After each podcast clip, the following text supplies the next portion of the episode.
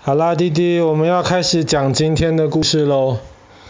我们今天要讲的这件事情呢，是发生在瑞典的首都斯德哥尔摩，然后是发生在四十九年，快五十年之前。那个时候呢，斯德哥尔摩的监狱里面有关了一个坏人。那个坏人其实从他年轻的时候就开始做很多坏事。后来被警察伯伯抓起来，关到监狱里面去。然后他在监狱里面，爸爸也不知道为什么，可能瑞典的习惯是这个样子。这个坏人有一天，他就得到了一个机会，可以休假，他可以放假。所以在那一天，他可以从监狱里面被放出来。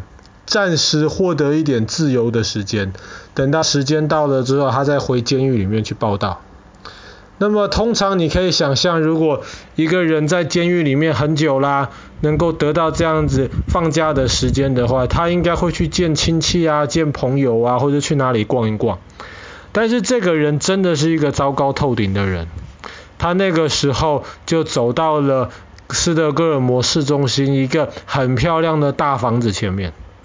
那个大房子在四十九年前是一个银行，他就走到那个银行里面去，然后拔出他的武器，要银行里面的人把钱给他。银行里面通常都有很多钱的，所以他用了他坐监狱的这个放假的机会去抢银行。结果银行里面的职员他们反应很快，他们马上就让警察知道了。那么警察伯伯就马上开警察车到了。那个时候来了两个警察，可是没有想到这个坏人呢，他在那边抵抗警察，甚至还让了一个警察受伤。然后他那个时候就抓了四个银行的行员当做人质。那滴滴等一下就会知道人质是什么意思。他就抓住了四个银行行员当做人质。然后就要求警察伯伯全部到银行外面去。如果谁敢进来的话，他就要伤害人质。那警察伯伯问说：“你抢银行，那么我们现在把你包围住了，你也逃不掉了，不如你就投降吧。”他说：“我绝对不投降。你们敢做一些让我不开心的事情，我就伤害人质给你们看。”他手上有枪啊，那四个人质都很害怕，可是这个坏人手上有枪，他们也没有办法，就只能躲在银行里面，乖乖的在那边等。外面的警察伯伯就问说：“你这样子抢银行，而且你还在坐牢当中，你到底是要做什么？”那个坏人就说：“我要你给我很多钱。”而且我要你把我监牢里面的一个好朋友放出来。那个时候的警察，他们第一要保护的就是人质的安全。他们可以好好的修理这个坏人，但他们不可以，尽量不可以让这个坏人有机会伤害人质。所以这个时候警察就做了一个决定，他说：“好吧，不然就这样子。”我们把你的朋友带到这个地方来，让你们见面。你千万不要伤害人质哦。在银行里面的坏人就说好。结果果然，他的朋友被从监牢里面带出来了。这两个坏人在银行里面碰面了，他们就想要怎么办呢？他们一方面想要赶快把钱拿走。二方面，他们也知道外面有这么多警察包住他们，他们其实逃不了。好几次，人质试着有想要趁他们不注意的时候偷偷跑出来，可都失败了，因为这坏人身上有武器。结果有一天呢，坏人在银行里面，他们就觉得奇怪。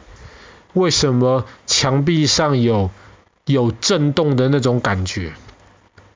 结果后来他们发现，警察伯伯在墙壁上面打了一个洞，原来警察伯伯是希望能够趁坏人不注意的时候，从那个洞里面进来，然后赶快制服这两个坏人，把人质救出去。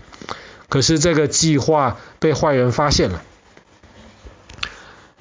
后来呢，坏人就告诉警察说：“你们千万不要想透过这个洞来做什么事情，特别是你们不要想。”警察伯伯当时是想说，他们从那个洞里面丢进来一瓶会让人流眼泪的东西。那样子，警察伯伯一把那个东西丢进来之后呢，坏人就开始流眼泪，眼睛打不开。这样子，外面的警察就可以趁机进来，把这些人质给救走了。可是呢，里面的坏人就说：“你们千万不可以这样子，你们如果这个样子的话，我就要伤害这些人质。”他甚至还透过这些洞，把外面的几个警察打伤了。就这样子，银行里面有坏人跟人质，银行外面是警察，这样子包围。警察包围了五天，最后警察觉得实在是没有办法，里面人质的情况太危险了，所以在第五天，警察还是决定。把那个会让坏人，也不是会让坏人，会让里面的人流眼泪的那个东西丢到银行里面去。结果没有想到，坏人流了眼泪，但是他们没有伤害人质。这个时候警察就冲了进来，然后把坏人给抓起来，把里面的人质给救出来了。这件事情本身，其实全世界到处。都会有类似的情况，银行被抢，坏人把人质抓起来。那么在正常我们一般认为的情况，滴滴，如果你是里面的人质，你怕不怕？你怕不怕那坏人会欺负你？你不怕呀，哇，你这么勇敢。那爸爸会很怕呀，坏人有武器呀。而且那些坏人一直威胁要伤害里面的人质啊，外面的警察一直想办法要把里面的人质平安的救出来啊。可是大家都没有想到的是，当里面的人质被救出来之后，他们竟然非常讨厌救他们的警察，而且他们竟然非常支持那个绑架他们的坏人。大家就觉得很奇怪，这不是完全倒过来了吗？里面的坏人要伤害你，你竟然支持他们，还保护他们。后来在法庭上面还说，我不认识那个坏人啊，他没有对我做什么事情。甚至还有一个人质说，那些坏人是要保护我，我跟坏人在银行里面，我觉得很安全。大家就觉得这些人质是不是疯掉了？而且，当外面的警察要试着保护人质的时候，人质非常不合作。他们很讨厌这些警察，他们说是这些警察破坏了他们跟坏人的计划。警察也觉得有点奇怪，怎么会搞成这个样子？后来他们发现，哎，这会不会是些人质生病了？后来去医院找了一些医生，他们就决定是一个很新的、很特别的一种病。那么发生在斯德哥尔摩，所以就把这个病称为斯德哥尔摩症候群。当然。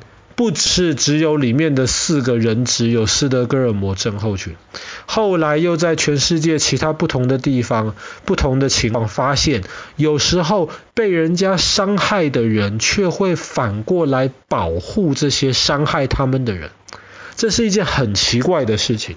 这种事、这种情况就被称为斯德哥尔摩症候群。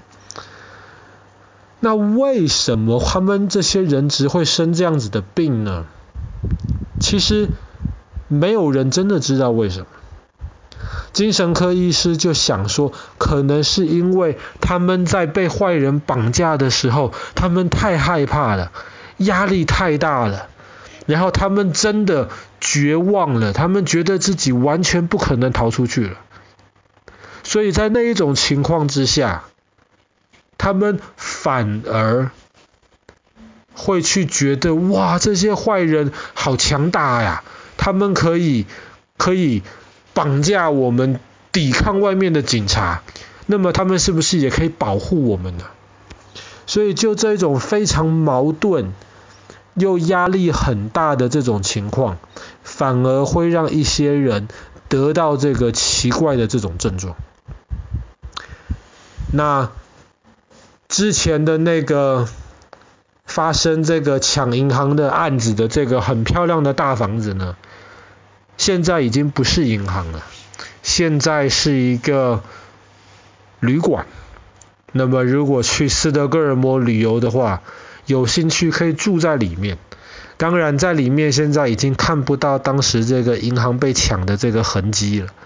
那么直到现在，很多科学家也在研究，然后希望能够有一天能找到治疗斯德哥尔摩症候群的这个方法。好啦，那么我们今天的故事就讲到这边。嗯，该怎么说？出生在瑞典的这个奇怪的斯德哥尔摩症候群。